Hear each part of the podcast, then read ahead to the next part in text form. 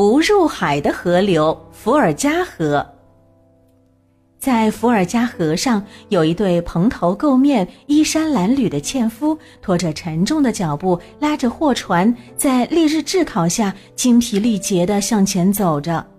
这个令人心酸的场景出现在俄罗斯画家列宾的世界知名油画《伏尔加河上的纤夫》中，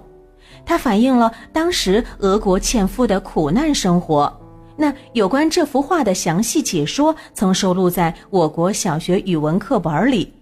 而画作中的货船所在地伏尔加河是一条非常著名的河流，它位于俄罗斯西南部，是欧洲最长的河流。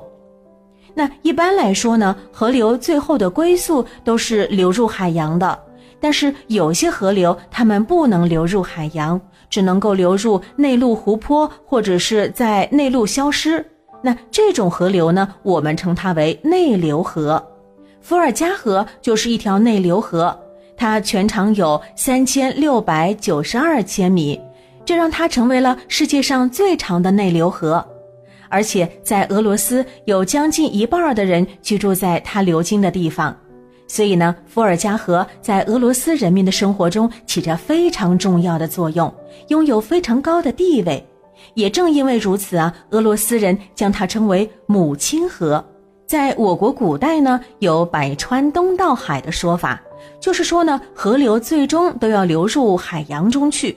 但是伏尔加河最后流入的是一个内陆湖里海，那俄罗斯人就开始想办法了。可以让他们的母亲河能够与海洋连接在一起。嘿，幸好伏尔加河本身离周边海域也不是很远，所以呢，他们就雇人挖凿人工运河。通过这些人工运河，使得伏尔加河连接到了波罗的海、白海、亚速海和黑海，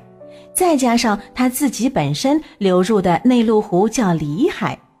所以呢，这一连接就让它有了“五海之河”的美称。当然啦，除了能够连接大海，这样做也建立了一张伏尔加河的航道网，航运四通八达，使得货船可以到达更多的地方，也让伏尔加河的航运价值变得更大了。嘿，真可谓是一举两得。那如果说我们从天空往下看的话，就会发现整个伏尔加河和它的支流形成的河网，犹如一棵弯弯曲曲却异常茂密的树，而当地的人们就好像在这棵大树庇护下，幸福安定的生活着。如果你喜欢我们的节目，可以关注“海豚百科”微信公众号，获取更多百科知识。